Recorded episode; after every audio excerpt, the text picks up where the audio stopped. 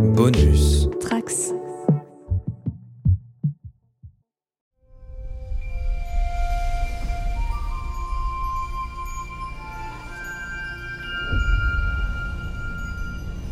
Bonjour à tous les trekkers et trekkies de toutes sortes. Je suis le commandeur Guigui et je suis ravi de vous accueillir à bord de la station du Cadran Pop, le podcast sur Star Trek écoutable dans toute la galaxie et sur toutes vos applications de podcast via le flux du camp Pop. Alors ça y est, nous sommes déjà à la mi-saison de Star Trek Picard. L'histoire avance d'un grand pas, mais est-ce que c'est suffisant pour en faire un bon épisode? C'est ce que nous allons voir tout de suite. Engage. I've devoted my entire being to protecting one individual. That person is your ancestor. I want you to remove an obstacle. Does the name Picard mean anything to you? We'll get him out. Alive. There is a divergence coming. Let go! We need to protect the tapestry of history. All our futures depend on it. Working.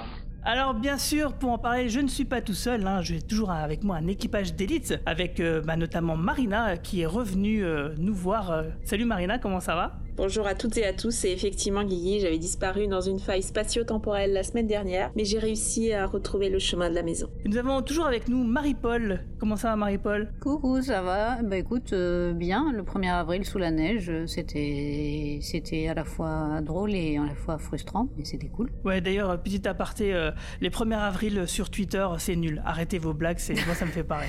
Ah non, il y en a eu des super cette année pour une fois. Ah ouais? Tu- Franchement, tu, trouves? ouais. Ah, Bon. Tu me les enverras parce que moi je- j'en peux plus, j'en peux plus du Ça 1er marche.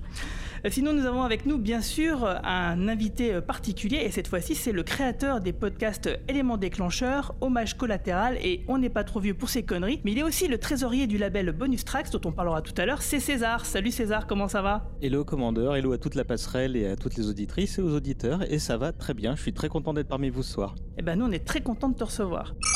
Alors avant de parler de Star Trek, euh, enfin si ça, on va parler de Star Trek euh, déjà dès le début, mais euh, avant de faire euh, un petit laïus sur les épisodes, j'ai une Tu petite veux annonce. parler de débroussaillage d'abord, c'est ça?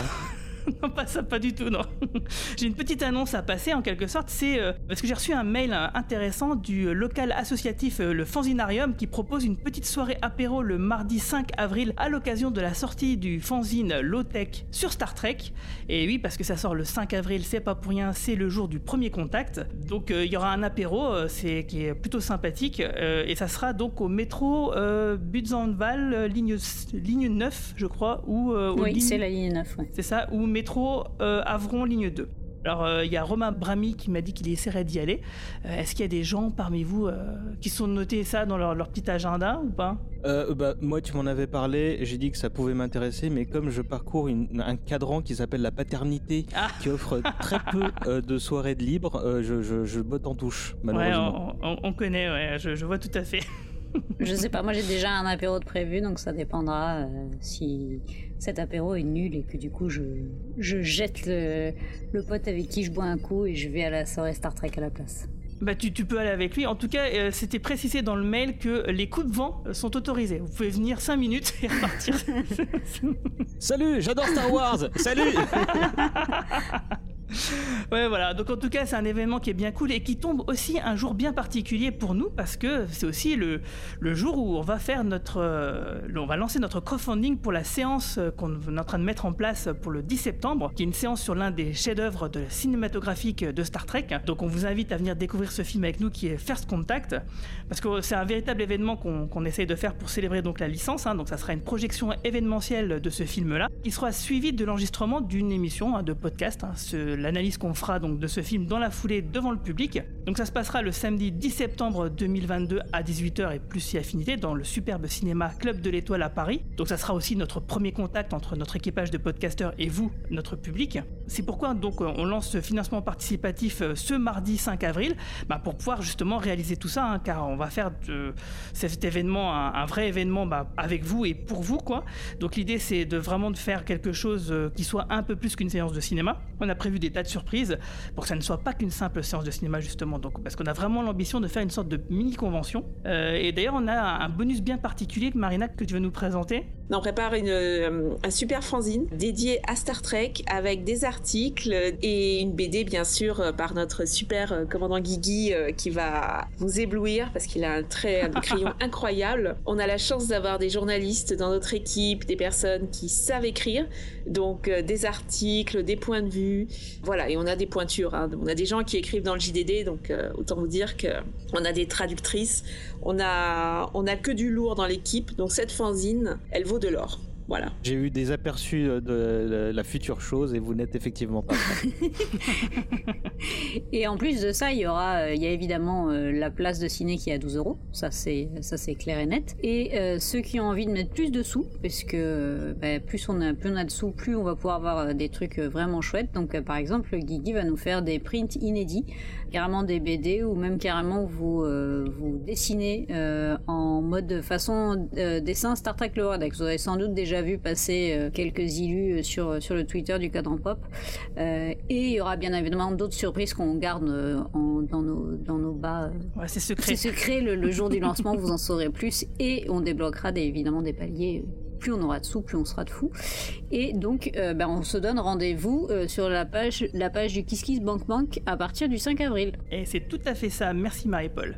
Et partez du principe qu'il n'y aura peut-être pas de saison supplémentaire du cadran pop, puisqu'on risque d'achever Guigui s'il y a énormément de commissions. C'est clair, Guigui fait un travail formidable d'ailleurs, euh, je tiens à le remercier dans le, dans le podcast, parce que c'est quand même grâce à lui que tout, tout roule, tout fonctionne et que cet événement s'est monté, et, et c'est vraiment super. Merci Guy. bravo. Merci, vous, me, faites, vous me faites rougir.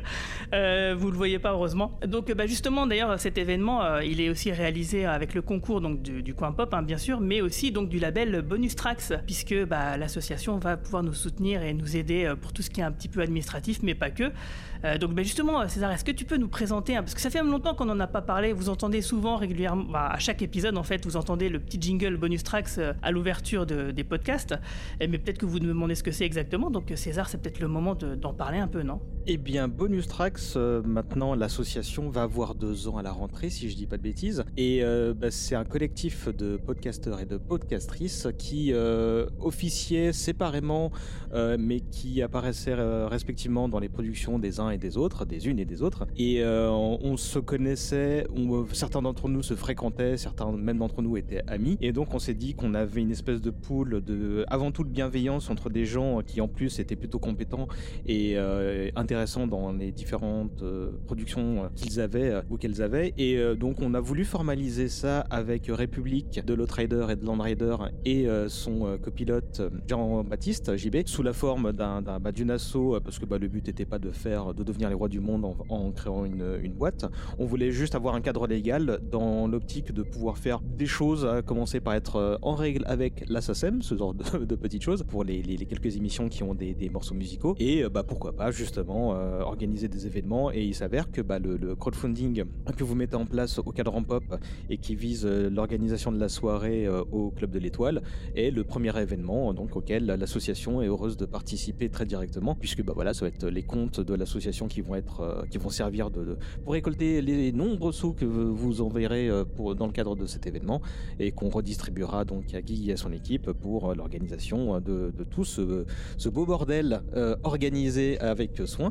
Et euh, bah, on est très content de, justement d'avoir l'occasion de prêter nos quelques modestes efforts et nos modestes avoirs hein, pour ce type d'événement. Et bah sinon, euh, Bonus Tracks, c'est au-delà de ce, collectif, c'est quelque chose qu'on cherche à, comment dire à pas trop mettre en avant parce qu'il y a énormément de, personnalités et de productions fortes. Comme tu l'as dit tout à l'heure, on se contente d'une petite virgule, mais de temps en temps, il n'est pas exclu qu'il y ait une petite carrière entre guillemets, vu que dernièrement on a fait un live auquel tu as d'ailleurs gentiment participé, euh, Guigui.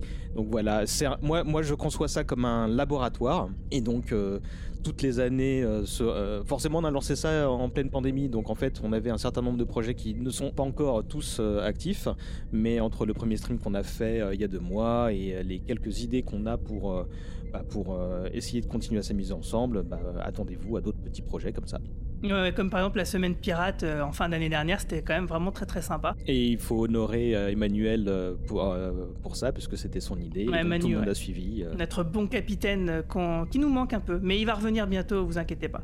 Et d'ailleurs, bah, justement, est-ce que tu peux nous parler vite fait de tes, de tes podcasts, de tes, euh, parce que tu en as quand même trois, donc deux et demi, on va dire trois.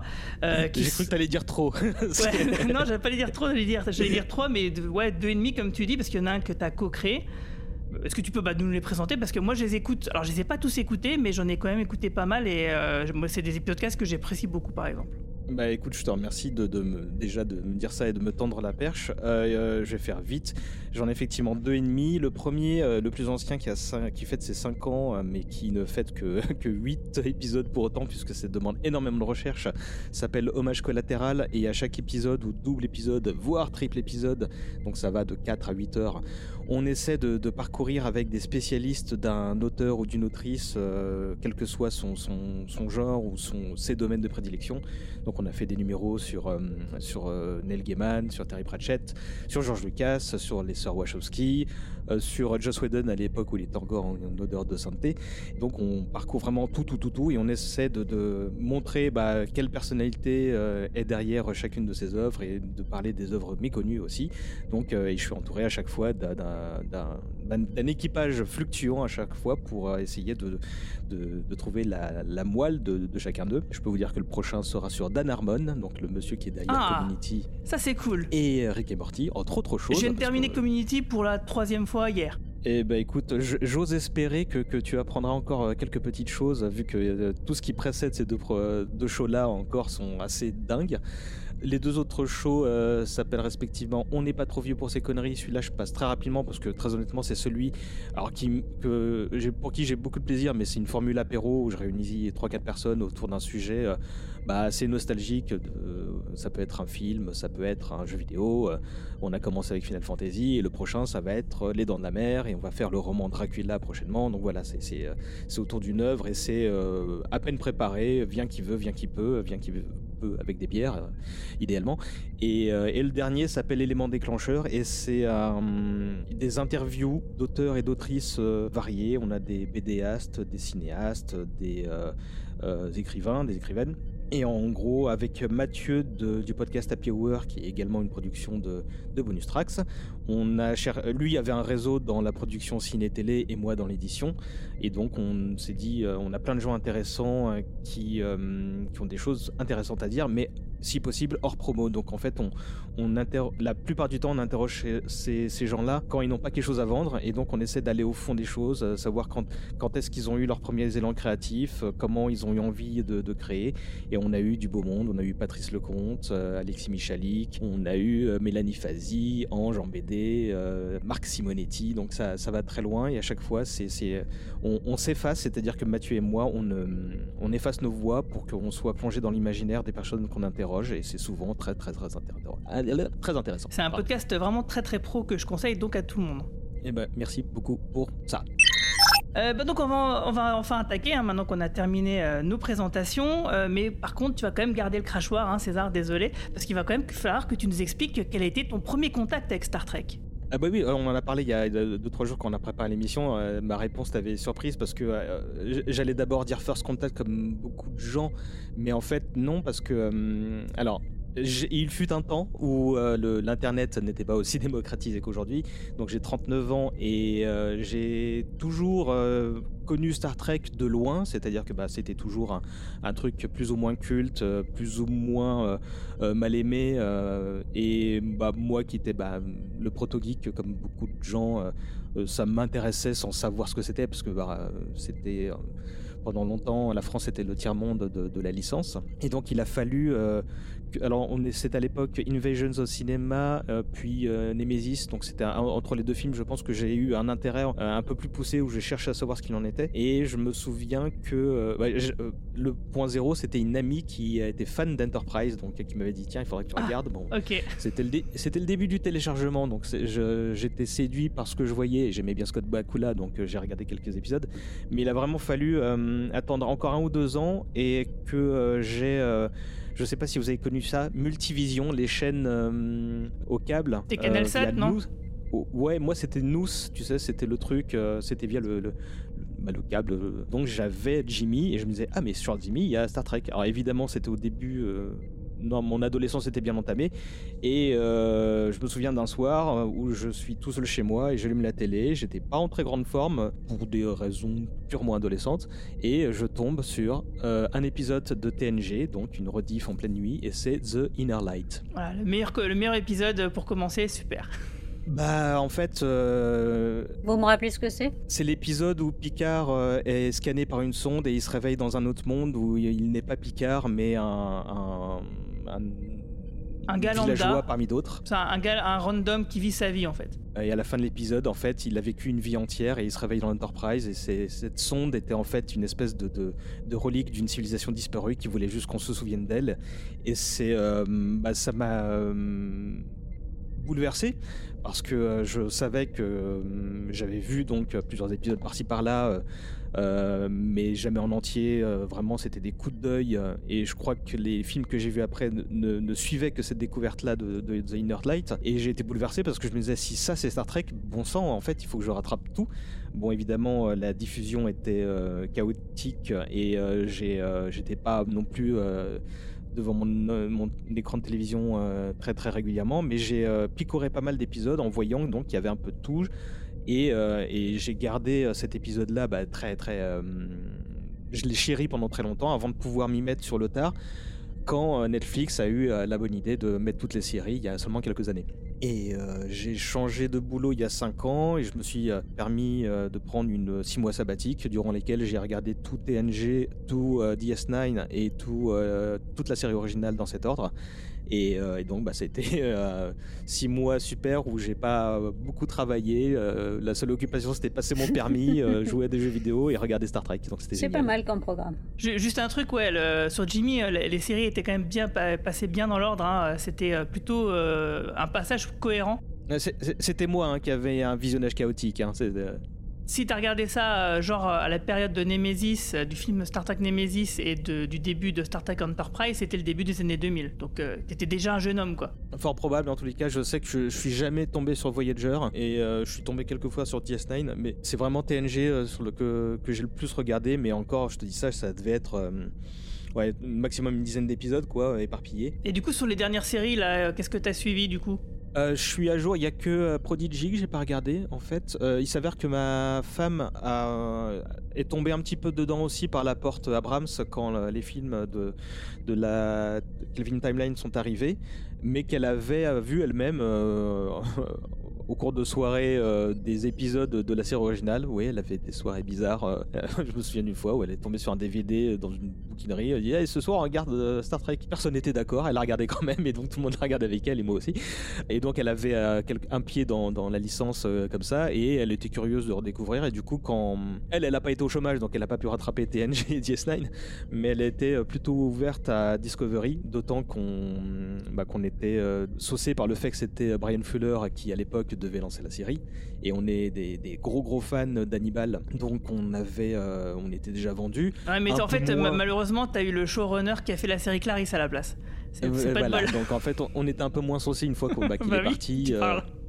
Et globalement, pour l'ensemble des séries, on a, on apprécie, on est à jour. Euh, Disco, euh, bon, le, le fait que j'avais envie d'avoir envie à cause de, de- de Abrams, c'était une chose, mais du coup, c'était il y a 5 ans, 6 ans maintenant, si je dis pas de bêtises, Ouais, un grand c'était il y a max. 5 ans. Euh, et euh, il y avait déjà eu le boom des plateformes, etc. On commençait à être abreuvé de SF, mais on était, j'étais content de voir ce que pouvait donner euh, la licence de retour à la télé après justement la parenthèse Abrams, quoi. J'étais conscient déjà à l'époque en m'attaquant à la série que c'était un palliatif, que ce serait pas le Star Trek, j'allais dire de mon enfance, mais, mais de, de il y a 5 ans, quoi, quand j'ai regardé la série avec un œil bah, hum, presque d'archéologue, mais avec envie tu vois, de découvrir euh, cet univers pour lequel j'avais, euh, j'étais très ouvert. Et en fait, je me suis rendu compte que j'aimais quand même beaucoup cette série, euh, pour la même raison que beaucoup la, la en fait.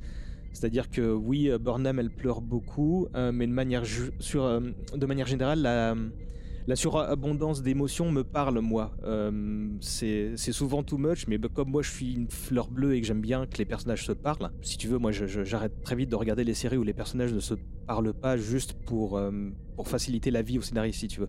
Et là, euh, donc il y a des confrontations, souvent diplomatiques, et même si c'est plus cap- appuyé par rapport à l'époque TNG DS9, bah je, je, je- ça me plaît. euh, J'ai pas besoin de, de, de ce débord d'émotion dans Star Trek. Si je veux de l'émotion, je regarde Ted Lasso, mais je suis content que ça existe. D'accord, et du coup, euh, Picard et, euh, et notamment les, le début de la saison 2, qu'est-ce que t'en as pensé? J'avais euh, là aussi envie d'avoir envie, pas parce, bah, parce qu'il y avait une carotte qui était euh, Patrick Stewart et que c'est une personne pour qui j'ai un profond euh, respect. J'invite les gens euh, qui ne connaissent pas forcément l'acteur à trouver une vidéo où il parle de son enfance quand il est dans un panel, euh, où il parle du père euh, qu'il a eu et qui est pas simple et qui fait un gros câlin à une euh, qui, euh, à qui il demande si ça va et où il interrompt carrément son speech pour, euh, pour prendre soin de cette dame et on sent vraiment une bienveillance abs- absolue de ce, enfin de, de ce bonhomme.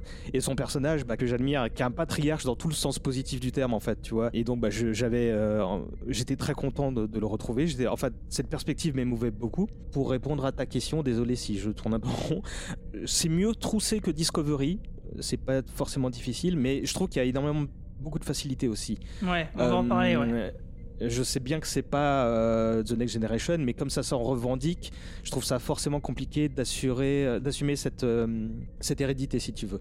Après, bah, il y, a, y a le casting que j'aime beaucoup. J'aimais beaucoup Santiago euh, euh, Cabrera dans The Musketeers, où il faisait un Ramis, mais extraordinaire. Euh, globalement, j'aime bien les acteurs. Euh, J'ai jamais euh, trouvé Jurati très mauvaise, même si je- j'admettais volontiers que c'était la moins bonne. Je trouve qu'elle se rattrape beaucoup mieux dans cette saison 2, mais on se rattrape. Mais voilà, on en reparlera. Et voilà, donc je, je- j'aime bien. En plus, la saison 2, euh, c'est une critique, il y a, insère un petit peu une critique sociale, euh, pas trop mal. Pour finir, qu'est-ce que je peux dire? Ouais, ouais euh, j'ai quand même un peu l'impression que la série joue au bingo des, des moments cultes de TNG, tu vois. Ouais, ça c'est vrai. euh, si tu veux, là, d'autant plus cette saison 2 où il y a Q, il y a les Borg, etc. Et, c'est parfois pas mal amené, parfois à côté de la plaque. euh. Bah, avant de parler de l'épisode du jour, moi j'ai un petit monologue à faire euh, pour revenir un petit peu en arrière parce que euh, en fait l'épisode de la semaine dernière a suscité beaucoup de réactions. donc j'ai eu plein de gens qui étaient très contents de l'épisode de la semaine dernière, d'autres qui étaient pas contents du tout, qui, disaient même j'arrête le podcast. tellement ils étaient énervés. Mais bref, donc il y a eu plusieurs discussions. euh, bref, je vais pas revenir sur tout, tout ce qui a été dit, mais il y a quand même un point euh, où j'ai l'impression qu'il faut revenir, c'est euh, le fait qu'il y a plein de gens qui ont râlé parce qu'ils comprenaient pas pourquoi Guinan ne reconnaissait pas Picard dans l'épisode 4, euh, alors qu'ils s'étaient rencontrés à la fin du 19e dans un double épisode euh, d'histoire de voyage dans le temps dans la, nouvelle, la série La Nouvelle Génération. Donc on, sait que c'est dans ce double épisode Times Arrow, c'est comme ça qu'il s'appelle, bah, cet épisode-là, ces événements n'ont pas pu avoir lieu puisque Picard n'a pas commandé l'Enterprise dans la Dark Timeline, la ligne temporelle qui a été alternée. D'ailleurs, c'est Q qui le dit lui-même dans l'épisode 2, il n'y a pas eu d'USS Enterprise. Euh, en tout cas, Picard ne l'a pas commandé. Donc ensuite, on ne peut pas dire du coup que la mécanique temporelle, euh, elle est euh, défaillante. hein. non, en général, dans une histoire d'histoire dans le temps, on fait un peu ce qu'on veut. hein. Il n'y a pas de règles préétablies. C'est pas une science exacte. hein. Donc on peut quand même un peu faire ce qu'on veut. Et il y a quand même un truc que moi je me dis, c'est que l'argument qui dirait que le point de divergence entre les lignes temporelles bah, ne serait pas le 15 avril 2024, mais plutôt la fin du 19e, donc les événements de Times Arrow, parce que du coup, il y en a qui se disent, si Guinan ne le reconnaît pas parce qu'elle n'a pas rencontré Picard au 19e siècle, ça veut dire que c'est le point de divergence, il est antérieur, en fait, il date du 19e siècle. Bah pour moi, c'est pas vrai, puisque le, justement, les histoires de, de voyage dans le temps, il n'y a rien qui est de linéaire et il n'y a rien d'intuitif. Parce que selon moi, donc, tous les voyages dans le temps euh, vers euh, des, points antérieurs de la chronologie bah, peuvent encore exister ou pas. Tout comme les altérations et changements qui ont découlé des autres voyages dans le temps qu'on aurait pu voir dans la franchise. En gros, ça veut dire, c'est pas parce que euh, y a des voyages dans le temps qui ont été annulés que les effets que ces voyages dans le temps auraient dû à produire n'ont pas pu se produire. Pour te donner un exemple, pour être clair, parce que je sens que là je suis pas clair, Kirk et Spock, des versions alternatives d'Arc, ont peut-être voyagé pour récupérer des baleines euh, à la fin du XXe siècle, par exemple. C'est-à-dire qu'il y a des événements euh, qui ont été altérés, qui, ont eu des changements, mais ça ne veut pas dire forcément qu'ils n'ont pas eu lieu d'une manière altérée, avec des conséquences euh, qui sont les mêmes finalement. Donc du coup, peut-être qu'il y a quand même eu des baleines qui ont été ramenées dans la Terre d'Arc du futur. Donc tout ça pour dire qu'en fait, voilà, il n'y a pas vraiment d'incohérence par rapport à ça. Du coup, pour moi, c'est tout à fait logique et, voilà, on peut s'en contenter de, l'explication qui nous est donnée dans la série. Euh, moi, ça me pose pas du tout de problème. Il y a juste quand même un truc sur lequel je vais rejoindre Yves Raduca dans ce qu'il a dit dans sa critique sur Unification, ce qui dit que dès lors que la restauration de la continuité euh, ambitionnée par les héros de la série, ça devient un projet sans objet ou incohérent, puisqu'ils sont déjà embarqués dans d'autres rails. Ce qui est tout à fait vrai, puisque effectivement il y, a, un changement, puisque Gainan n'a pas rencontré Picard au 19e siècle. Ouais, donc en gros, ça veut dire que jamais les Picard là et son équipage ne vont retrouver leur ligne temporelle d'origine du premier épisode de la saison 2, par exemple, ou de la saison 1. Ça, c'est tout à fait vrai, parce qu'il faut par exemple se souvenir que dans la trilogie Retour vers le futur, euh, à la fin, les, changements, ils étaient majeurs pour les personnages, mais mineurs pour le monde, contrairement à la Dark Timeline de Retour vers le futur 2. C'est-à-dire que là, les changements, ils étaient vraiment massifs pour le, monde entier. Du coup, c'est sûr que quand Picard, à la fin de la saison 2, et ses potes, ils vont retourner euh, dans leur futur, bah, ça sera pas vraiment leur futur, mais ça sera une timeline qui sera légèrement différente, et ça sera pas grave en soi. Comme je l'avais dit, moi ce que j'imagine, c'est que dans le dernier épisode de la saison 2, ils vont voir Gainan, ils vont lui demander oh, est-ce que c'est la même timeline? Elle va dire oh, il y a peut-être deux, trois trucs qui ont changé, mais c'est tout.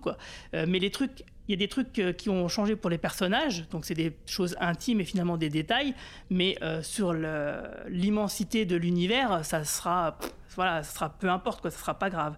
Du coup, on sera quand même dans une timeline, une prime timeline bis, euh, du coup, qui permettra aussi d'évacuer toutes les incohérences de Discovery, par exemple. Et ça, c'est quelque chose que moi j'attendais déjà avec cette histoire de voyage dans le temps de la saison 2 de Discovery, et qui finalement n'a pas eu lieu je, me disais, ils vont sortir cette carte du chapeau parce que c'est quand même un truc un peu euh, habituel dans les comics, par exemple, qui est bien pratique pour euh, justement bah, faire de la rétrocontinuité et puis faire en sorte qu'une histoire qui se tient sur plusieurs décennies, bah, elle soit un minimum cohérente. Mais bon, on va pas se mentir, ça sera jamais parfait, mais en tout cas, ça, donnera un, semblant de, truc qui, tient la route. Et donc, du coup, bah voilà, moi je trouve que ça marche quand même très bien, c'est pas une incohérence du tout qu'il y a dans cette saison 2 de Picard. Oui, et puis de toute façon, euh, les scénaristes euh, actuels n'ont pas attendu pour euh, faire des compromis avec eux-mêmes et je pense qu'ils n'ont pas pensé à tout ce que tu évoques et qu'ils se sont dit non mais voilà et les, les fans les fans combleront les vides bon, en fait euh, si justement après le, podcast il y a eu une interview de Terry Matalas le, showrunner de cette saison 2 qui expliquait que effectivement si euh, bah, ce que je viens de dire en gros, que Gainan n'a pas rencontré Picard au 19e siècle, etc. Bon, il n'est peut-être pas allé aussi loin dans les explications que ce que je viens de faire, mais bon, pour moi, c'est clair et net que c'est cohérent. Enfin, moi, j'étais plutôt content qu'en fait, ils enfoncent pas le clou dans la série pour nous expliquer tout ça et qu'ils nous prennent pas pour des idiots, quoi, comprendre par nous-mêmes. Alors peut-être qu'effectivement, peut-être qu'il aurait eu, aurait été intéressant d'avoir une petite réplique de Picard euh, pour suggérer ça parce qu'il y a des gens vraiment j'ai vu beaucoup de gens sur internet qui étaient perdus qui disaient oui c'est pas logique alors qu'en fait, bah, quand on y réfléchit vraiment, si ça l'est. Quoi. Mais de toute façon, dans les voyages dans le temps, il hein, euh, faut accepter, sinon tu regardes pas Doctor Who, par exemple. Hein, donc... Et puis voilà. Et, là, on regrette que Manu soit pas là pour faire la police de la timeline. C'est ça. oui, il y, a assez de, vrais problèmes d'écriture dans Picard, c'est pas la peine d'en imaginer d'autres. quoi. D'ailleurs, on va en parler tout de suite car on rentre dans la zone spoiler. Red alert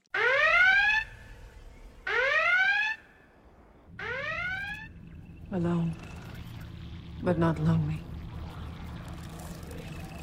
Silence so loud. Voices carried everywhere on invisible strings.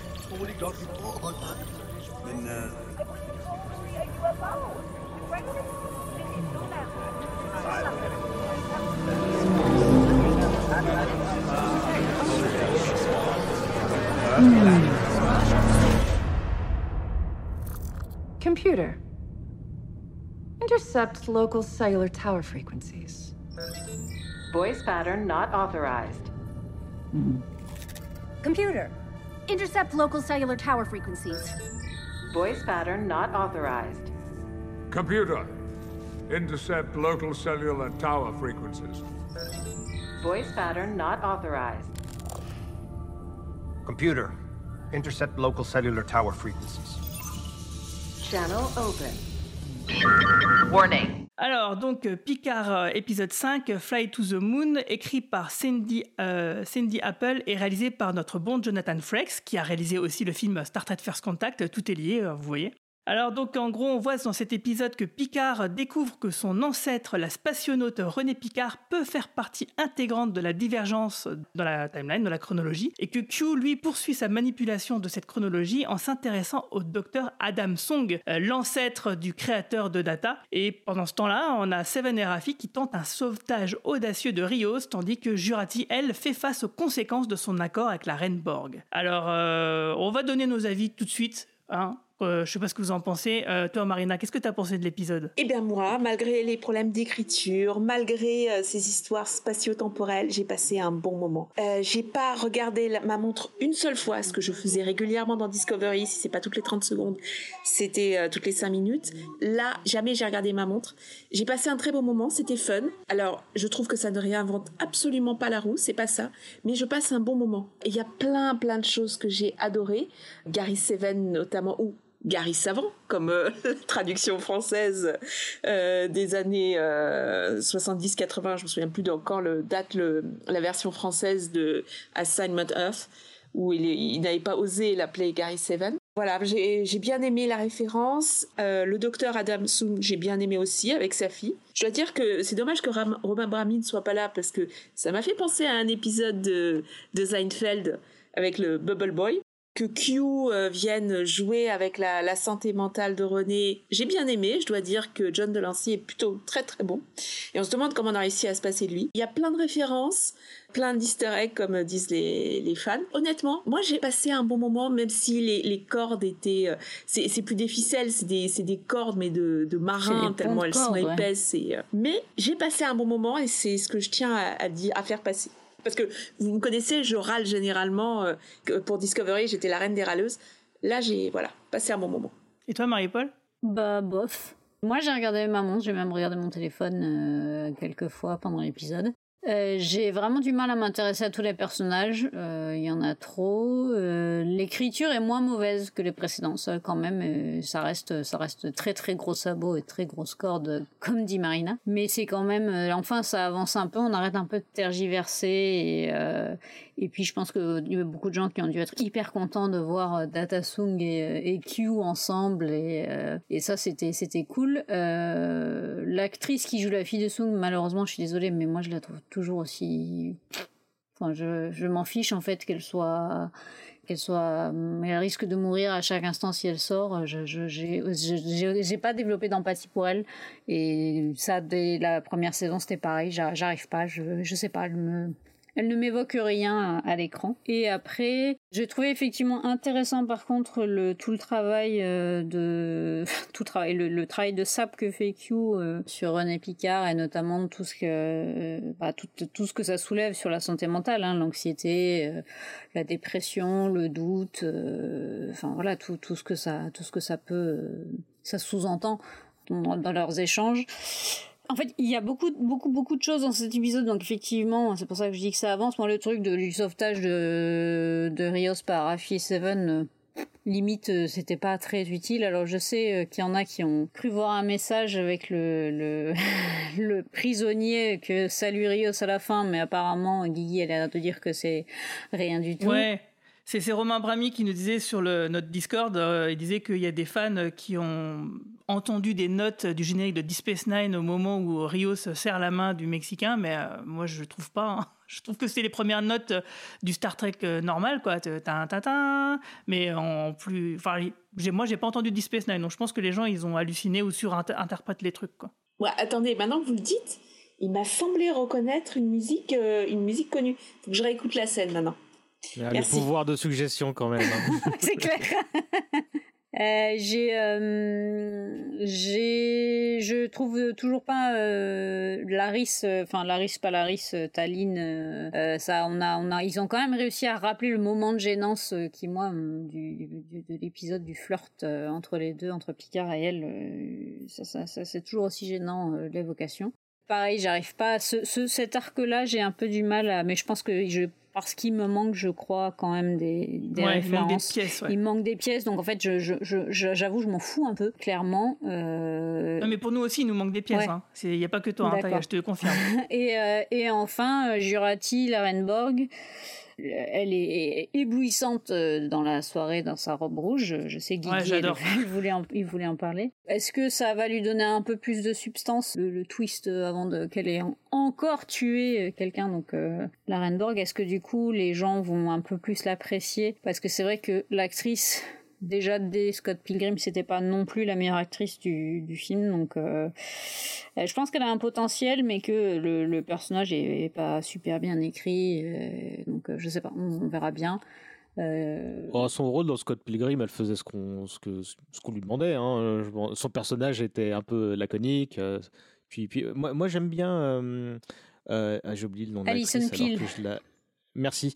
Alors que je l'avais euh, beaucoup aimé dans The Newsroom. Je conseille The Newsroom. hein. Manu, t'es t'es censé faire un épisode sur The Newsroom, je te rappelle. hein. J'ai pris des notes l'an dernier pour ça.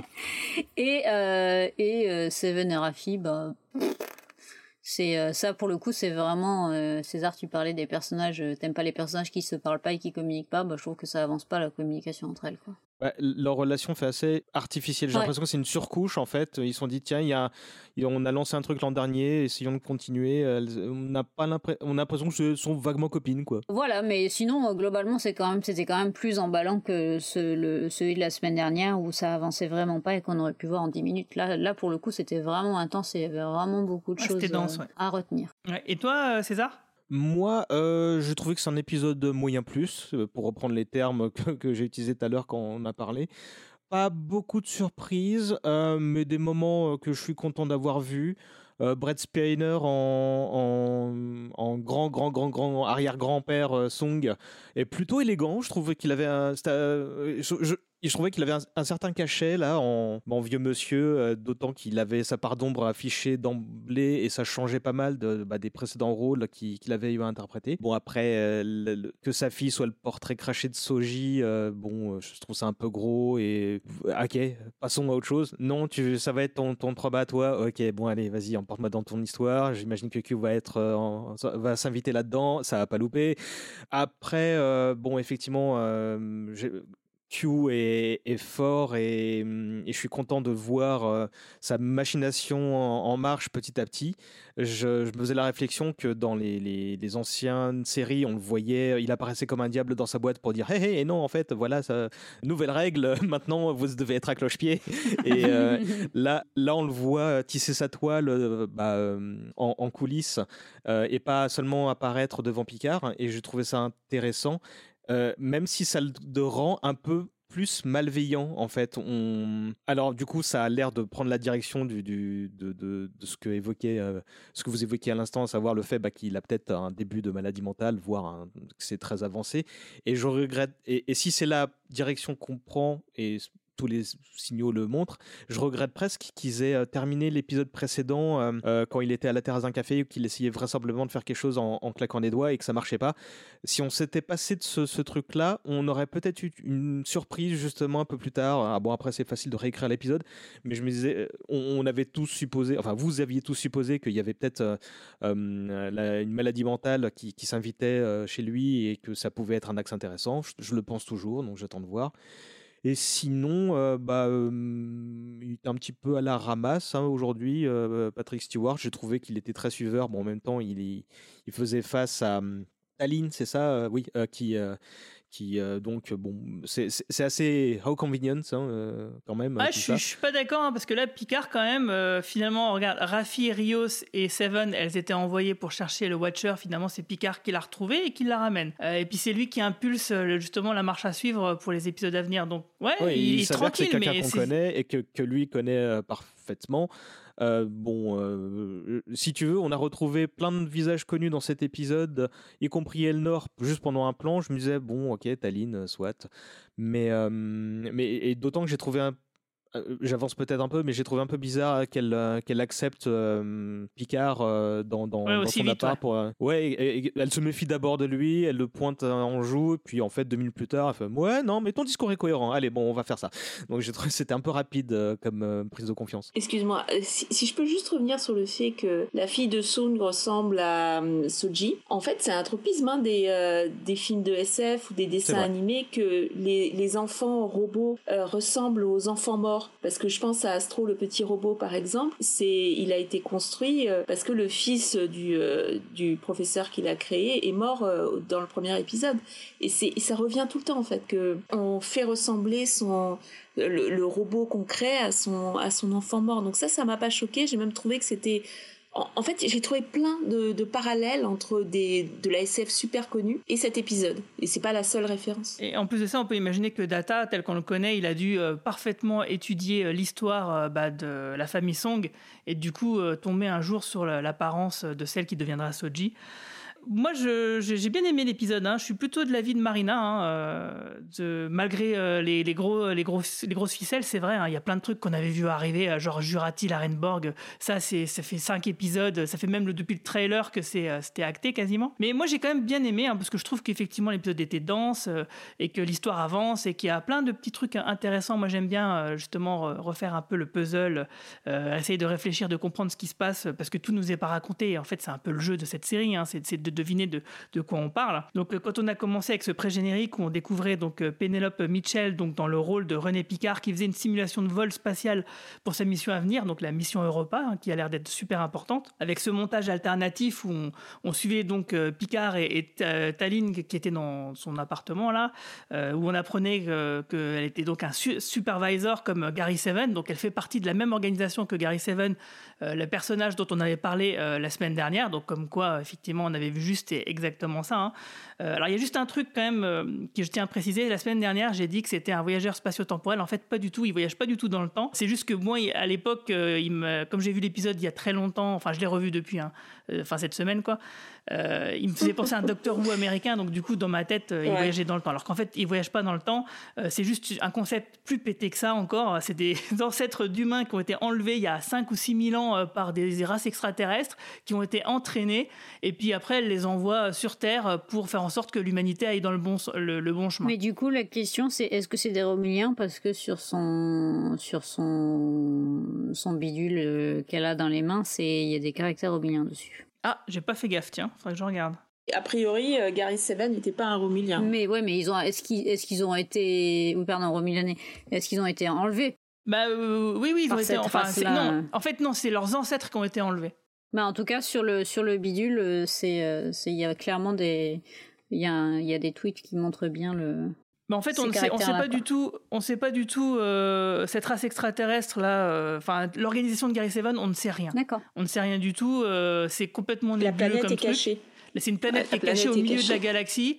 Euh, même l'Enterprise, euh, enfin l'équipage de Kirk qui est incrédule quand il leur explique ce qu'il fait, le gars. Ils se disent euh, non, une planète qui est cachée, c'est pas possible. Le mec, il est téléporté à je sais pas combien de 10 000, années-lumière, un truc, un genre impossible. Quoi. Et donc on n'en sait pas plus hein, finalement, donc peut-être qu'on va en apprendre un peu plus. Mais quelque part, je me dis, c'est logique que effectivement une organisation qui a pour mission de veiller à la bonne trajectoire de l'humanité, de fait qu'à partir du moment où il y a une divergence temporelle, bah il soit là quoi. Mais c'est plutôt bien d'avoir utilisé euh, Gary Seven qui est un moi, c'est honnêtement, c'est un personnage qui m'avait marqué. Ça se voit clairement que c'est un pilote raté euh, quand tu regardes l'épisode parce qu'il a presque plus de, il fait jeu égal avec Kirk et avec Spock. En fait, Kirk et Spock sont presque témoins en fait de l'épisode. Euh, c'est ça. C'est vraiment un épisode pilote euh, complètement remanié pour pour Star Trek. Mais moi, en fait, en voyant l'épisode, je me disais qui ça pourrait être et tout, et, et je pense et, et, je pensais à Isis en fait, le chat qui apparaît à la fin de, de l'épisode. parce que explique que ouais, Gary Seven, en fait, il se promène avec un cat euh, qui peut changer d'apparence euh, visiblement. C'est peut-être les gardiens du temps de Loki vont peut-être faire un crossover avec Marvel. peut-être. Excellente théorie. Moi, je me faisais la réflexion que hum, les, euh, cette espèce de dame vagabonde qui emprunte des corps, qui a les yeux tout blancs, là, ça, ça, fait écho à quelque chose ou c'était juste un petit artifice pour, non, moi, ça me dit rien. pour en imposer D'accord. Parce que du coup, voir que c'était donc Taline, c'était un peu pas décevant, mais je, je, je me disais, ah d'accord, tout ça pour ça. En fait, on retombe sur des bases qu'on connaît. On sait pas, mais on sait pas. Le chat, il peut prendre un peu l'apparence qu'il veut, visiblement, il, tu vois, il, comment dire, il projette euh, ce que la personne qu'elle a en face d'elle euh, a, peut-être en tête, tu vois. Donc elle s'est transformée en Laris parce que Picard pense à elle un truc dans le style là quoi. Et comme disait Romain, euh, lui il imaginait que au moment où le ils vont quitter ce personnage-là. Euh, Picard, il se retourne, il la voit pas, et puis il voit juste un chat noir qui se promène, euh, qui fait miaou. D'accord. Ce serait malin, mais effectivement, pour l'instant, on n'a pas, on n'a pas les clés pour comprendre qui elle est, pourquoi elle ressemble à Laris, et, et même dans la série, dans la, dans l'épisode Assignment Earth, quand Terrigar regarde, regarde le chat, elle devient une femme, mais après, les hommes ne voient qu'un, qu'un Voilà, chat. c'est donc- ça, ouais. C'est, on on comprend pas le, le- la mécanique de cette projection en fait. Donc euh, bon, ben, peut-être qu'on en saura plus. Alors moi, comme je disais, ça m'embête un peu parce que moi, j'ai détesté cet épisode de la série classique. Je trouvais que le concept, il était complètement pété. Euh, du, du coup, Ah, ça m'en- aimé? Non, j'ai, moi, j'ai détesté euh, l'épisode, euh, le dernier de la saison 2 de la série classique. Mais c'est, c'est pas Star Trek, hein, c'est, ça se voit clairement que c'est Ah oui, c'est autre chose. une C'est- autre série. C'est un backdoor pilot, ouais. C'est mais, en- le oui mais le problème c'est que c'était comme une nouvelle série euh, mais avec un concept qui a rien à voir avec Star Trek. En fait euh, Gary Seven il, cro- il recroisait pas Kirk et Spock enfin c'était pareil quoi. Il y a, il y a Tu, aucune tu veux continuité. dire que le, le- la saison de Boba Fett avec euh, la, la- la- la suite de la saison de The Mandalorian n'a rien inventé euh Ah, c'est pire que ça, c'est pire que ça. Euh, donc ouais, ensuite on a donc euh, alors il y a un truc qui qui m'a fait un peu marrer, c'est donc la Renborg qui attire la gendarmerie euh, Oh là euh, là, du côté de là-bas. gars. Avec des super accents. Oh si vous l'avez vu en anglais, oui. les accents français Les sont pathétiques. C'est marrant parce que cette semaine, je discutais sur Internet avec Matou, euh, donc un fan qui avait déjà été invité dans, le podcast, et qui me disait que pour lui, c'était pas normal que le vaisseau, la Sirena, se soit craché sans que les Français de l'époque ne remarquent rien. Et là, effectivement, on entend dans les conversations téléphoniques qu'il y a des gens qui ont, qui ont vu un ovni passer, etc. Voilà, donc on l'entend clairement dans les conversations téléphoniques captées par la Renborg. Du coup, la Renborg, elle, elle s'amuse à, à venir faire venir la gendarmerie euh, à, à elle Non, la pour bah, police. Le seul truc qui me manquait, c'est que le- euh, c'était que le gendarme ait la voix de Didier Bourdon quand il dit gardienne de la paix avant tout. Mais il avait un accent un peu qui aurait pu passer pour l'accent du. Sud. Hein. Bah ouais. Moi, je- non, bah non, c'est- là c'était clairement un Ah, américain si, qui, si, euh, si, qui, si. qui dit son truc phonétiquement. Ah non, ah non, non, non, je suis pas d'accord. Enfin bref, euh, le, le- le- c'est la gendarmerie, hein, c'est pas la police hein, qui vient. Non, il y a ma- non, il dit police nationale. Hein. Il dit police Ah, nationale, en t'es VO, sûr il dit police nationale. hein. En tout cas, elle appelle Non, la mais c'est, police. c'est hein. l'école Gigi Abrams. D'accord, C'est l'école Gigi Abrams comme dans Alias. vous savez, il y, a le, il y avait un épisode où, soi-disant, elle était en France et euh, c'était la France il y a 30 ans avant l'épisode. Là, le, policier, ça allait, mais euh, c'est surtout que, en fait, euh, moi, ce que je trouvais un peu dommage, c'est que ce soit la reine Borg qui l'a amené et que quelque part, en fait, euh, ça aurait été intéressant que le policier vienne de lui-même. Parce qu'en fait, on, avait. C'était facile, c'est alambiqué en plus parce que euh, rien que la découverte du vaisseau euh, où tu vois il se dit tiens il y a un truc bizarre là-bas, ça montre que le camouflage en fait Il est bien, aussi ouais. opaque pour les personnages de la- à l'intérieur de la digeste de l'épisode que pour les spectateurs en fait tu vois. En tout cas, ce qu'on disait euh, par rapport à la semaine dernière, que c'était pas possible d'avoir un château comme ça qui était abandonné. euh, moi, j'ai trouvé justement, j'ai fait mes petites recherches sur Internet et je pense que j'ai trouvé le château, euh, le domaine viticole abandonné dont sont inspirés les, scénaristes pour la saison 2 de Picard. Donc, ça serait le, château Cedrati. Donc, j'ai trouvé ça sur le site euh, urbexsession.com. Donc, en fait, c'est un château de type néoclassique qui avait été classé monument historique et qui a été construit au début des années 1800 et qui s'est retrouvé complètement abandonné depuis quelques dizaines d'années et surtout depuis, euh, depuis 10 ans. là. Euh, c'est un domaine viticole qui est, qui est renommé hein, dans, dans la région où il se trouve, euh, parce qu'il y a un célèbre peintre qui a, été, qui a vécu et qui a peint des œuvres là-dedans. Et en fait, effectivement, pendant la Seconde Guerre mondiale, ce château est devenu euh, le siège de l'armée allemande et que, bon, bah, du coup, le château, depuis, il est plutôt abandonné. Il a été racheté par la région en 2009 et puis finalement, ils en ont rien fait, etc. Donc, en gros, des châteaux tout pétés, tout abandonnés. comme ça, il y en a plein en France en fait. Finalement, il y en a vraiment beaucoup. Bah oui, mais ça, c'est. Enfin. Il y a plein de- de- d'endroits abandonnés et c'est pas c'est pas exceptionnel là. Euh, Là, je sais même pas qu'il y avait une polémique là-dessus. Il y en a il y en a littéralement plein et des maisons. C'est parce que t'as pas écouté podcasts et de la semaine dernière. D'accord. écoute, oui, je l'avoue, mais là là je tombe un peu dénu parce que. Non mais par contre, non, parce qu'en fait, Martin Winkler disait que c'était pas possible euh, que ce soit, bah, qu'il y ait ça dans cette saison. Bah, ce qui est, par contre, qui est, c'est vrai, qui est un peu difficile à croire, c'est que le château était abandonné pendant presque un siècle. Ok, qu'il soit euh, abandonné maintenant. C'est possible, mais par contre, du coup, de retrouver une bouteille de vin de 1915, Surtout comme qu'on si la jamais boirait il y avait de jamais. pillage. Ouais, il faut pas la Non, boire. mais- hein. mais ça- Attention, la hein, une faute, bouteille qui a ouais, plus d'un siècle, faut pas la boire. Hein. Faut même pas faire à manger avec. hein. c'est clair. Enfin bref, en tout cas, euh, oui, euh, des châteaux et des domaines viticoles abandonnés comme ça, il y en a quand même plein en France et puis même en Belgique et un peu partout. Il suffit de traverser la rue, vous en trouvez. Hein Comme un emploi, tu veux dire? Exactement. Et donc euh, oui, après, donc euh, on a la, la séquence où on a Rios qui est libéré par Seven et Rafi. Hein. Alors moi, je trouve un petit peu dur, hein, le- le couple Seven Rafi. Moi, je l'aime bien, euh, et, mais je pense qu'il va être développé plus tard dans la saison, parce que la semaine dernière déjà, on avait Seven qui essayait de reconforter euh, Rafi, euh, qui refusait, hein.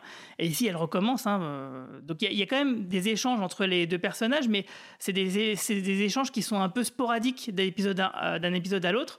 Et comme j'ai l'impression qu'en fait, ils axent, ils mettent le focus sur un personnage en particulier à chaque épisode. Donc on a eu beaucoup de Rios, là c'était Jurati. Je pense que Rafi et Seven, ça va venir. Qu'il y aura un vrai développement de leur couple euh, qui sera mieux, mieux exploité et que là, en gros, c'était l'entrée. Oui, et puis aussi, et puis ouais. aussi surtout, euh, ils essaient, ils essaient en fait de, de, d'exploiter, de- pardon, de parler de comment elle vit le deuil en fait.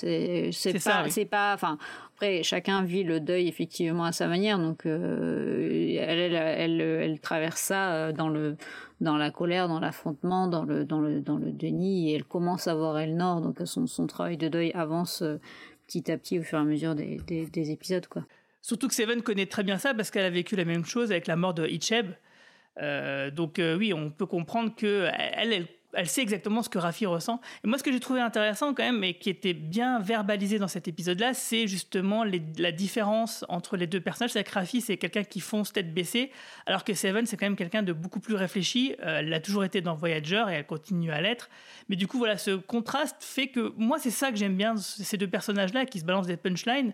Mais je trouve que ça fonctionne. Et, moi, quand même, Michelle Heard, elle me touche malgré tout. Je trouve que euh, elle retranscrit bien sa peine, en fait. Et moi, j'aime moi, j'aime bien leur, euh, leur dynamique, j'aime bien Rios, mais j'ai pas compris à quoi servait ce, ce passage. Ah bah c'est Euh, du c'est- remplissage, oui, ah oui. C'est c'est du remplissage, alors que j'aimais bien le. Honnêtement, j'ai préféré ces interactions euh, dans l'épisode précédent, mais là, j'ai pas compris. C'est c'est intéressant de parler des migrants, de leur situation, de voilà, de, de prendre parti. Je trouve ça super, mais derrière, à quoi ça sert dans l'épisode?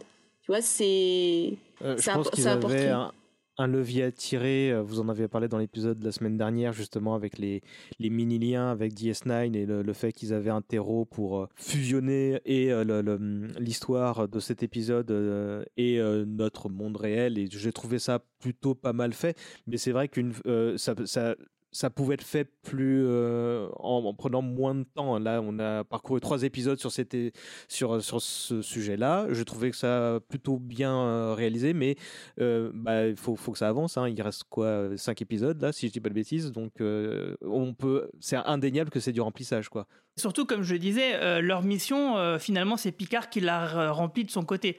Donc, euh, c'est ouais, c'est clairement du remplissage et on aurait très bien pu s'en passer. Le seul intérêt, c'est effectivement, ils ont pu se promener dans les rues 2024. Quoi. Après, c'est bien. Rio, c'est un peu en retrait pour une fois que c'est pas lui qui est l'homme d'action. Il est un peu en marge et. et en même temps, moi, je le croiserais dans la rue. bah, je, moi aussi, je le suivrais, quitte à prendre un bus qui m'amène dans un pays.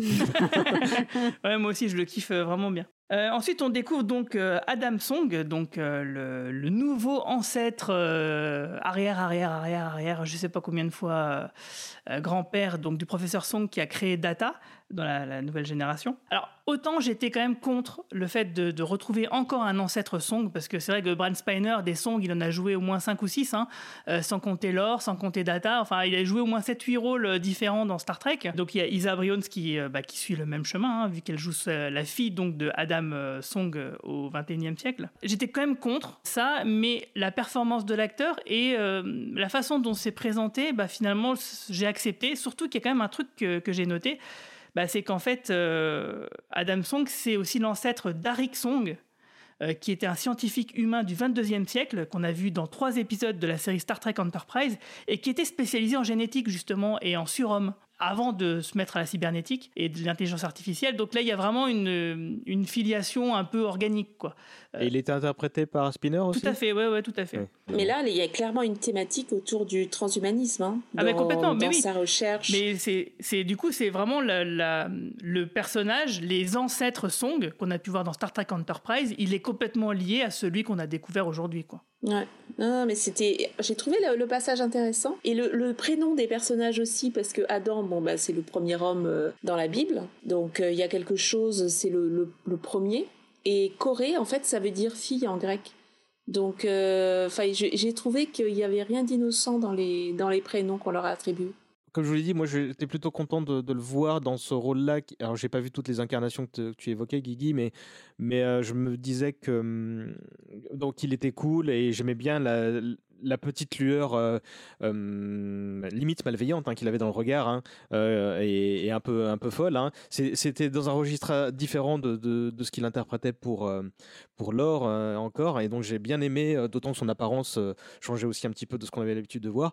Après, comme toi, ça m'emmerde un peu de me dire qu'en fait, de la même manière, bah, je parlais du bingo tout à l'heure, mais en fait, ça vaut aussi pour les personnages hum, savoir que les lignées Picard et euh, Song sont vraiment la, au final, la, colonne vertébrale de Star Trek, tu vois, ça commence à faire beaucoup. Les, points sont reliés d'une manière, euh, oui, c'est ce qu'on disait la semaine dernière, sauf que il y a Q quand même. En fait, euh, c'est un deux ex machina, mais qui, qui est logique parce que tu as vraiment une sorte de pseudo-dieu qui relie lui-même les, les, les, points. C'est lui qui le fait d'une manière forcée. Donc, quelque part, ça rend la chose quand même plus acceptable tu veux dire qu'il a créé une diade entre les familles Song et Picard Qui n'existait pas avant.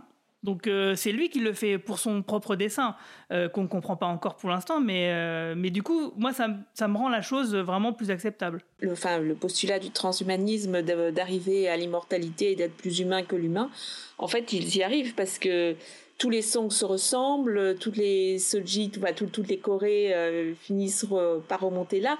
Donc il y a une espèce d'origine. Tu crois pas si bien dire, Marina, parce qu'en fait, euh, figure-toi que depuis longtemps, euh, sur les internets, il y a des théories qui disent qu'en fait, les songs, ils se clonent eux-mêmes. Oui, non, mais le transhumanisme, ce serait ça. Donc en fait, c'est intéressant. Moi, je connaissais pas cette théorie. Mais euh, en, le voyant, j'ai tout de suite pensé à ça et ce qui se passe maintenant parce que donc ça serait logique fait l'alphabet. Ouais, ça serait tout à fait logique que de, de, génération en génération ils aient la même tête. Ouais. ouais. tout à fait. Donc là, ça, ce serait une explication et euh, le, le, principe des robots ou des clones et euh, de la quête d'immortalité à travers les à travers les robots et les clones, ce serait ce serait une, une explication. Mais je pense que c'est pas innocent que la fille s'appelle Corée et, le papa Adam. C'est il y a vraiment quelque chose. mais je trouvais que Brent Spinner était vraiment bon dans le rôle.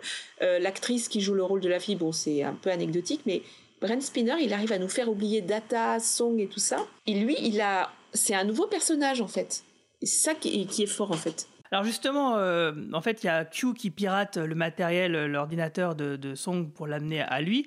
Et euh, je ne sais pas si vous savez, mais en fait, le numéro de téléphone qu'il lui donne, c'est un vrai numéro de téléphone. Et figurez-vous que quand on appelle ce numéro de téléphone, poser la question. on tombe, on tombe sur. alors justement, dans le, on entend donc Q, c'est la messagerie de Q. Donc on va écouter tout de suite ce petit passage.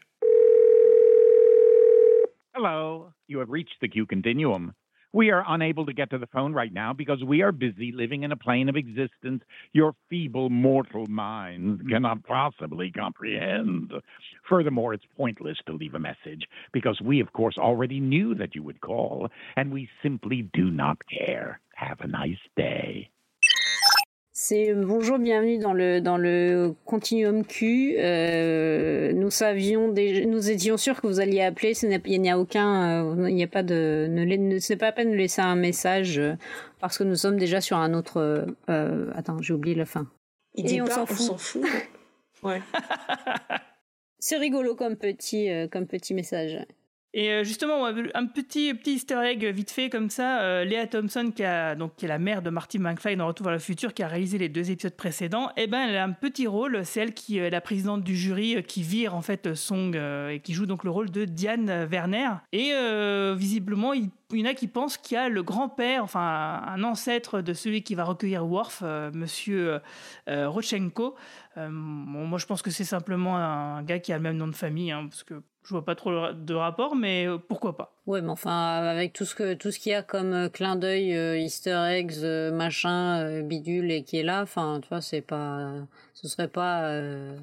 Ouais, enfin, mais bon, là, ça serait vraiment un clin d'œil qui, bof, quoi. Ils sont, ils sont plus à ça près, j'ai envie de te dire. oui, c'est vrai. c'est clair. Mais et du, et du, coup, alors le fait que la, la, fille euh, Corée vive dans, le, dans une bulle, moi, ça m'a tout de suite fait penser à Seinfeld, non? Bubble Boy Ça vous a, ça vous a pas fait penser à ça J'ai pas vu l'intégralité de Seinfeld, donc. Euh, ouais, j'ai pas cette. Euh, j'ai ce manque aussi. Parce que, en fait, il y a un épisode où. Enfin, c'est quand même une série qui s'est moquée des, des handicapés. Mais là, il y a Seinfeld, euh, George et Hélène qui vont rendre visite à un garçon qui vit dans une bulle. Il est obligé de rester dans la bulle parce que il est agressé par, euh, par son environnement. Et en fait, à un moment, la fine équipe réussit à percer la bulle et donc euh, voilà, il est le garçon est mal en point et c'est un, un, épisode qui est connu sous le nom de Bubble Boy, voilà. Mais c'est le titre, c'est même le titre de l'épisode. Ouais, ouais, c'est, ouais, les épisodes de, de Seinfeld étaient très simples. C'est The Chinese Restaurant, euh, des trucs comme ça, très simples. Mais voilà. Et donc l'épisode là de Bubble Boy, je vous invite à le voir. C'est euh, et là, ça m'a fait penser à ça parce qu'elle vit sous, sous une bulle. D'accord. Oui, c'est un, un, truc qui existe vraiment. Donc euh, je pense que ce soit pas vraiment en rapport avec Seinfeld. Ah non, non, non. Mais je pense que Romain et Brami, il a dû y penser. D'accord. Lui qu'on est fan. Non, non, ça n'a absolument rien à voir, euh, Guigui. Ne t'inquiète pas, je ne cherche pas des, des, passerelles entre, entre Seinfeld. C'est juste que quand on cherche les parallèles et les trucs qui ont déjà existé, c'est juste que ça. On peut penser à ça, parce que Seinfeld, c'était quoi 4, 60 millions de téléspectateurs dans les années 90. Euh, en, pas en France, hein. en France, euh, ça a jamais percé. Revenons un petit peu à Star Trek. Donc, on a le regroupement de la team avec euh, Picard, donc qui ramène euh, bah, la nouvelle supervisor qui ressemble à Laris. Et euh, il y a comme un truc qui m'a fait marrer, c'est parce que pendant ce temps-là, donc il y a Jurati, elle a buté la Renborg, elle a blessé le policier, et on les voit donc traîner le, policier à, l'extérieur. Et puis donc Picard, il a l'air d'être un peu gêné, comme nous d'ailleurs, hein, parce que c'est vrai que Jurati, elle bute encore quelqu'un. C'était un peu con, mais moi, ça m'a quand même fait rire. sincèrement, j'ai plutôt bien aimé. Ouais, en plus, il, il avait l'air de sincèrement navré, mais il trouvait ça limite normal. Hein. oui, bon, non, mais c'est la Reine Attendez, c'est la Reine Borg, c'est pas non plus euh, euh, un innocent, c'est pas. Ouais, enfin, ça, c'est quand euh, même un meurtre, excusez-moi. Personne mérite de mourir, excuse. Ah, ah, après, il a, il a la big pictures, hein, Picard. Hein, il a choisi la, la Borg euh, pour dans deux épisodes plus tôt, au moment où il y avait le Nord qui était en train de crever dans la pièce d'à côté. Donc, j'imagine qu'il garde ça en tête, quoi. Bah, là, là, je suis pas trop d'accord parce que les Borg, c'est pas des enfants de cœur, c'est loin de là. Ils ont assimilé, euh, coupé en morceaux, euh, tué et euh, détruit des civilisations entières. Là, franchement, avoir de la compassion pour les Borg, c'est à part Seven. Non, mais la Reine Borg, elle, menaçait d'assimiler le policier, ce qui était un peu le début de la fin pour tout le monde, en fait. Et, pour le coup, ça vous a pas fait penser au Docteur Octopus dans Spider-Man? Si, si, bien sûr. tant qu'on y est. Mais, euh, je, je, moi, alors j'aime beaucoup l'interprétation et, la manière dont est écrite la Renborg. Vraiment, c'est super intéressant à voir. Mais je me dis qu'elle est un peu, qu'elle a un jeu un peu trop humain par rapport à celle que dont je me souviens dans, dans, dans First Contact. Alice Creech? Ouais, elle était pas, elle était pas mal, euh, non? Je sais pas. Non, moi je l'aime bien là. Je veux dire, je. Elle est bien aussi. Ouais. ouais. Et puis la scène finale, quand elle est dans l'esprit de de Girati, c'est-à-dire juste à côté d'elle, c'est assez flippant, je trouve. C'est vu 100 fois ça, mais j'ai bien aimé la manière dont ça a été amené. Euh. Ouais, c'est vu 100 fois, mais c'est clair.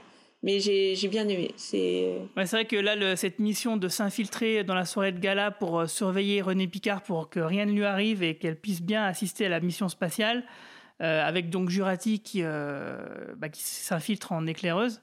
ouais, c'était pas mal. Après, c'est clair que le fait que oui, elle et, la, enfin qu'en gros quelque part, on peut imaginer que Jurati, c'est un peu la nouvelle Renborg, quelque part. En tout cas, c'est un mix. Ça, c'était un truc qui était téléphoné depuis, euh, depuis le début. Hein. À force, à force d'être euh, aussi insistant avec les scènes entre les deux, c'était sûr que ça allait arriver. Mais moi, j'ai trouvé quand même que ça fonctionnait plutôt pas mal, mais surtout, je me demande qu'est-ce qu'ils vont en faire de ça, parce que ça, c'est un truc qui est lourd de conséquences.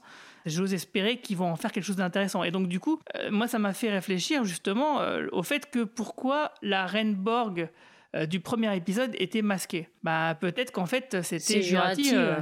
Ah, ce serait excellent. Et donc, euh, ah oui. ouais, on peut imaginer toutes les choses, vu qu'il y a une histoire de voyage temporel, etc. Donc on peut tout imaginer maintenant. Bah parce que sans, si elle. Ce serait quand même mieux que, que Madame Picard. Ah, et bah puis aussi, bah, ça, fait la, ça fait la boucle. Parce que ça, ça explique comment est-ce qu'il se retrouve à devoir sauter dans le temps. Il y a, il y a, c'est l'œuf la poule, quoi. Hein. Toujours le problème. et puis aussi, et aussi pourquoi elle est masquée. Oui, euh, aussi. C'est une vraie raison. Et d'ailleurs. Euh, D'autant que le discours fait par la Renborg à Jurati pour, bah, pour la séduire et pour qu'elle cède au côté obscur, euh, je, je l'ai, c'est pas le, summum de l'écriture de la série, mais je l'ai trouvé cohérent comme discours. vu ce qu'on connaît du personnage, j'ai trouvé que c'était bien amené. C'est oui, c'est pour ça que ça fonctionne bien. Enfin, à mon sens, c'est pour ça que ça marche plutôt pas mal et, et, même depuis le début, hein, on l'a dit, on, trouvait que malgré que ce soit euh, un, peu euh, téléphoné, bah ouais, c'était plutôt bien, bien amené. En fait, moi, ce qui m'intéresse beaucoup dans cette saison, j'avoue, c'est de réfléchir aux motivations de Q. Alors, il y a cette histoire de maladie mentale, etc. Mais il y a aussi euh, le fait que je trouve qu'il y a des phrases clés qu'il dit euh, à Song qui sont intéressantes. Par exemple, il dit que quand on aime quelque chose, on n'est pas libre et que du coup, pour euh, être vraiment libre, il faut se, détacher de ce qu'on aime. Quoi. Et du coup, peut-être, enfin, moi je me suis dit, peut-être qu'il essaye de se détacher de l'humanité, parce que peut-être que le Continuum Q lui reproche son attachement à l'humanité, et que le fait de transformer l'humanité en quelque chose de moins plaisant que ce que ça l'est dans, dans, la timeline d'origine, c'est peut-être une façon de, le faire. Mais aussi peut-être un, autre truc que vous avez dû noter, c'est que la mission Picard, euh, où René Picard donc va, la mission Europa, elle va sur Io, le satellite Io, et visiblement elle est censée ramener euh, une petite particule, un petit truc qui est, euh, censé être quelque chose de, vivant.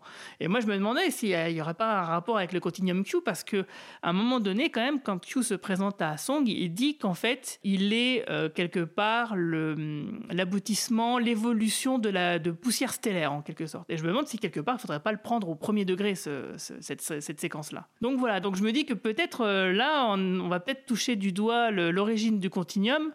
Euh, alors ça ne veut pas forcément dire que le, continuum Q il a pour origine euh, la galaxie, je pense, la galaxie, notre, enfin notre système solaire. Ouais, j'espère qu'ils vont pas trop détailler. Voilà, je pense que c'est quelque chose de plus, de plus large, de plus nébuleux que ça, mais, mais que quand même peut-être il y, a, y a un rapport. Parce que toute la saveur du personnage euh, est qu'on, que ça nous dépasse, quoi. J'ai pas envie puisse pas comprendre. Oui, oui, non, il faut pas, il faut pas qu'on puisse comprendre, mais qu'on puisse au moins avoir la justification de pourquoi ça l'affecte. Qu'il a une raison pour faire tout ça, ouais, ouais. Enfin voilà, donc moi je trouve que euh, voilà, c'est, ça m'a, et du coup j'ai, vraiment adoré ces scènes-là entre Song et Q, euh, qui m'ont fait passer effectivement la pilule de encore un ancêtre Song. Et eh ben voilà, c'est tout pour moi. Alors est-ce que vous avez des choses à rajouter? Moi, je veux dire, je veux revenir juste sur le, la, soirée, là où tu sais, tu dois rentrer, puis en fait, euh, tu peux pas te téléporter parce que tu dois être euh, ils peuvent euh, ils ont mis quelque chose de radioactif qui, donne une espèce d'identité tout ça euh, unique et tout ça. Moi ça m'a fait penser à l'épisode de V dans lequel ils doivent accéder à, une fête et c'est le même principe. Il y a les, les cartes qui les cartes d'invitation sont éditées à un certain nombre d'exemplaires et tout. C'est des cartes moi j'ai trouvé que c'était le même principe et ça a fait aussi penser à Ocean's Eleven ou mais même attends, c'est surtout que là, ce que tu décris, c'est exactement ce qu'on va faire le 10 septembre prochain euh, au Club de l'Étoile. Hein. Euh, les gens, bah, bien sûr. les contributeurs, ils seront pistés comme ça. Hein. Tout à fait. Mais ils seront assimilés d'ailleurs aussi à la fin de l'épisode. exact. Et en parlant de téléportation, euh, il y a le, le truc de la. Quand je reviens sur le sauvetage de Rios, où euh, là tout à coup elles peuvent pas elles peuvent pas se, euh, téléporter Rios euh, parce que le le bus bouge mais surtout on peut pas faire pire que ce qu'on a fait avant mais dans l'épisode précédent elles se sont pas posé de questions quand elles ont été transportées de la voiture de flic par Jurati quoi. Donc ouais mais là elles n'avaient pas le choix. Là elles ont le choix. Donc si tu as le choix autant essayer de faire les choses oui, bien. mais apparemment ça a pas plus bougé enfin ça la, police ou même le, ils ont pas l'air plus traumatisés que ça qu'il y ait des gens qui ont pu se téléporter d'une voiture quoi. Mais ils l'ont pas vu. Ou ils l'ont à peine vu. Bah hein. si, ils étaient en train, elles étaient en train de conduire, le truc s'arrête et tout à coup, paf, il y a plus personne dans la bagnole alors qu'il n'y a pas une portière qui s'est ouverte le flic qu'on suivait qui les mettait en joue, il était à 5-6 mètres, quoi. Hein. Ouais, non, mais je veux dire, euh, si elles n'avaient pas le choix, c'est soit elles se laissaient arrêter et c'est potentiellement pire, voilà, donc là avec Rio, elles ont le choix, elles ont le temps de, peaufiner quelque chose. Donc si elles peuvent éviter de, continuer à faire n'importe quoi, bah autant qu'elles bah, qu'elles fassent plus n'importe quoi. Moi je pense que c'est d'ailleurs Seven elle le dit, hein, euh, elle le dit, on, va pas altérer le truc pire que ce qu'on a fait. Donc euh, c'est qu'elle elle, reconnaît qu'en fait que c'est pas bien ce qu'elles ont, ce qu'elles viennent de faire et que c'est pas une raison pour continuer. Cela dit, c'est vrai qu'il est pas, euh, il a pas son badge et puis son badge est censé être resté dans le centre de santé, donc peut-être ouais, ça, c'est con par contre. Ça, ça par contre, c'est très con que Rafi et Seven, elles l'aient oublié de le prendre. Ça, c'est vraiment très idiot par contre. Mais bon, on va pas refaire euh, l'épisode. Peut-être qu'elles vont, elles vont venir le chercher plus tard et ça sera peut-être l'excuse euh, pour, Pour que Rios puisse docteur. retrouver la, voilà, la jolie docteur. Alors, il y a un truc que je trouve super cheap dans les histoires temporelles, c'est lorsque les épisodes se déroulent, en sachant que dans les, voy- dans les voyages temporels, tu peux faire revenir quelqu'un à la vie. Mais la douleur de perdre quelqu'un, en fait, c'est c'est juste, euh, c'est pas juste avec un switch en fait que tu, tu fais partir ça. Donc se faire toute la mission en se disant c'est bon, si on remet tout en ordre, on récupère la personne. Je trouve que c'est toujours un peu cheap. Donc j'aimerais juste que ils fassent pas revenir des personnages euh, qui ont disparu. Tu veux euh, pas que Elnor revienne ça. On sait que toi, tu, tu veux que les gens ils meurent. mais non, mais, mais je trouve a, c'est bien plus compliqué de vivre avec la douleur d'avoir perdu quelqu'un. C'est, je trouve ça toujours très cheap quand on fait revenir quelqu'un. euh, c'est, voilà, je, préfère le côté dramatique, mais bien fait. C'est-à-dire qu'il faut pas tuer pour tuer. Au contraire, il faut que ça ait un sens. Et si ça n'en a pas, il faut qu'il y ait une raison derrière ça. Mais là, euh, moi, c'est le côté, euh, oui, on peut, si on remet les choses en ordre, Elnor va revenir. Euh, Ouais, D'autant qu'il y, a- bon. il y a un truc en suspens, là, ils savent pas trop, hein, ils l'ont dit clairement deux ou trois fois, et, et euh, c'est, ça peut être pris comme une perche pour, ouais, allez, c'est bon, il va revenir, on va lui refaire des câlins et tout va bien se passer, ou alors ça peut permettre de faire un second, un second effet qui se coule dans, dans le drama et se dire, bah, bah, en fait, on a fait tout ça pour... Enfin, dans le cas de Rafi, elle aura fait tout ça pour rien, en fait, et ça peut, euh, bah, ça peut faire l'objet d'une scène bien écrite et qui... Et ouais, on verra Non, bien. on hein. verra bien, ouais, exactement. Ça sera donc le mot de la fin. Euh, bah, on va se quitter en- avec euh, nos actus. Et César, est-ce que tu as des nouveaux podcasts, toi, qui sont en route? Bah, outre l'épisode sur Dan Harmon, euh, Que j'ai hâte d'écouter, qu'on d'ailleurs. prépare, euh, ce sera pour oh, le mois de mai, hein, avec une équipe euh, de, nouveaux venus au micro, mais qui euh, sont des habitués bah, de l'association. Vous les avez entendus un peu partout. J'ai peut-être un nouveau projet, mais je, m'étais promis de pas en lancer en 2022. Et j'en parlerai le moment venu. Pour le moment, c'est de la gestation. Merci pour les pistes que tu as évoquées tout à l'heure dans le Discord privé, Guy. Et ouais, je vais me contenter d'annoncer l'épisode sur Dan Harmon et la fin de saison 2 de Éléments déclencheurs avec deux épisodes euh, à venir, dont un sur le cinéaste et écrivain Chabi Molia, euh, quelqu'un de très intéressant aussi. Et donc, euh, oui, voilà, je vais me contenter de ça. Ah, je, je suis, je suis si République met en ligne l'épisode de bientôt, je suis dans le dernier Outrider où on parle de Boba Fett et on n'est pas content. Ok, bah je vais écouter. Alors, est-ce que tu me... j'ai pas encore regardé Boba Fett. Tu me conseilles de regarder la série et écouter ensuite le podcast, ou d'abord écouter le podcast et regarder la série? Parce que ça, c'est un truc que je fais souvent. Alors, ne regarde pas la série sauf les épisodes 5 et 6 et le septième d'un œil. D'accord. Et après, tu peux écouter le podcast. Très bien, bah, je vais faire. Mais vraiment, Je suis- t'as- je suis euh, d'accord. t'es- t'es- Guigui, t'es père de famille, t'as plein d'activités, perds pas ton temps. C'est clair, non mais t'as tellement raison, mais, mais c'est clair, mais pourquoi ils ont pas fait une troisième saison du Mandalorian? Oh. Ah, et toi, Ouais, Marie-Paul? T'as raison. Euh, bah écoute, moi j'ai pas grand chose là tout de suite. Euh, je serai demain sur Radio Libertaire euh, de 17h à 19h, donc je sais pas à quelle heure le podcast sera sorti. donc, Ah, euh, je- je- je- ça se trouve, il sortira en même temps que tu seras à la radio. Mais euh, sinon, non, non, j'ai rien de. Bah, à part ce dont j'ai déjà parlé la semaine dernière. Donc, Voilà, la sortie de ton livre, ouais, de ma traduction, Last Girl Standing, ouais.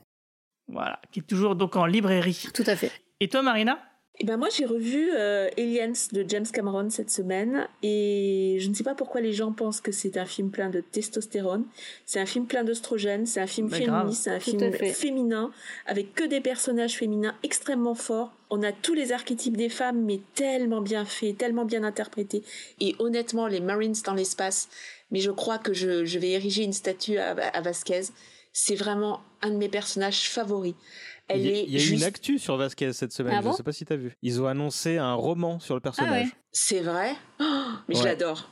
Je l'adore. Je, je suis, mais toutes ces interactions avec tous les, fa- avec tous les personnages, tous les autres Marines, avec Ripley, avec, je dois dire, euh, avec le sergent.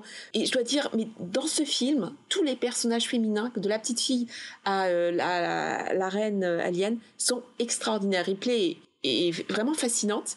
Mais, euh, mais je trouve que Vasquez est euh, vraiment un cran au-dessus. Et James Cameron a vraiment fait un film euh, féministe. Moi, j'adore hein, les Marines dans l'espace et tout ça. Et, et ce que je trouve extraordinaire, c'est que quand même, X passe les, allez, les 30 dernières minutes assommé dans le coma et tout ça. Alors je suis fan hein, de Michael Bean quand même. euh, Termin- si j'aime bien Terminator, c'est quand même pour lui parce que je suis un peu amoureuse de lui. Mais ou même je l'ai bien aimé dans Abyss. Mais là, euh, tous les personnages masculins se font euh, mais complètement écrasés par toutes les femmes. Et pourtant, les, tu- on parlerait d'Aliens à, à tout le monde, on se dirait non, mais c'est un film de mecs avec des pistolets et tout. Bah pas du tout. Il y a que des personnages féminins extrêmement. Ah, les meufs, elles peuvent avoir aussi des, des pistolets et défoncer tout. Hein. Voilà. Mais, mais je trouve que là, c'est bien fait. Ouais, tu vois, ouais, c'est plus et- Et, subtil, le film ouais. date de 86. Enfin, c'est euh, et James Cameron a toujours fait des personnages euh, féminins forts, donc. euh, Elles peuvent avoir aussi un double dentier et défoncer tout. aussi. Bref, regardez Alien, c'est génial. Sinon, pour le coin pop, euh, bah, moi je suis toujours sur le cadran pop, hein, bien sûr. Et puis donc, n'oubliez pas le crowdfunding qui commence euh, mardi sur Kiss Kiss Bank pour euh, la, soirée Star Trek le 10 septembre prochain. Et sinon, bah, il y a YMCU qui va reprendre donc la semaine prochaine avec Manu aux manettes. Et cette fois-ci, ça sera sur la série Moon Knight qui vient de commencer sur Disney+. Donc, je vous invite à, à quand est-ce que ça sortira. Je, crois que ça sera mardi, mais j'en suis pas sûr. Donc, regardez bien le Twitter du coin pop. Et surtout, venez, venez euh, à First Contact euh, en septembre, parce que Cyril Michael nous a préparé une petite surprise. Donc, euh, Elle recommence, elle recommence. J'ai pas l'idée. ok. bah, Je peux te confirmer que l'épisode de Moon Knight est prévu pour le mardi 5 et il sera suivi le mercredi 6 d'un Tales from the Sewer. Ah bah super, merci beaucoup César. Et d'un cadran pop, évidemment. Évidemment, ça, tu bien es au sûr. courant. Et bah sur ce, je vous souhaite euh, une longue vie et plein de prospérité. Salut tout le monde. Salut. Ciao. Salut, à bientôt.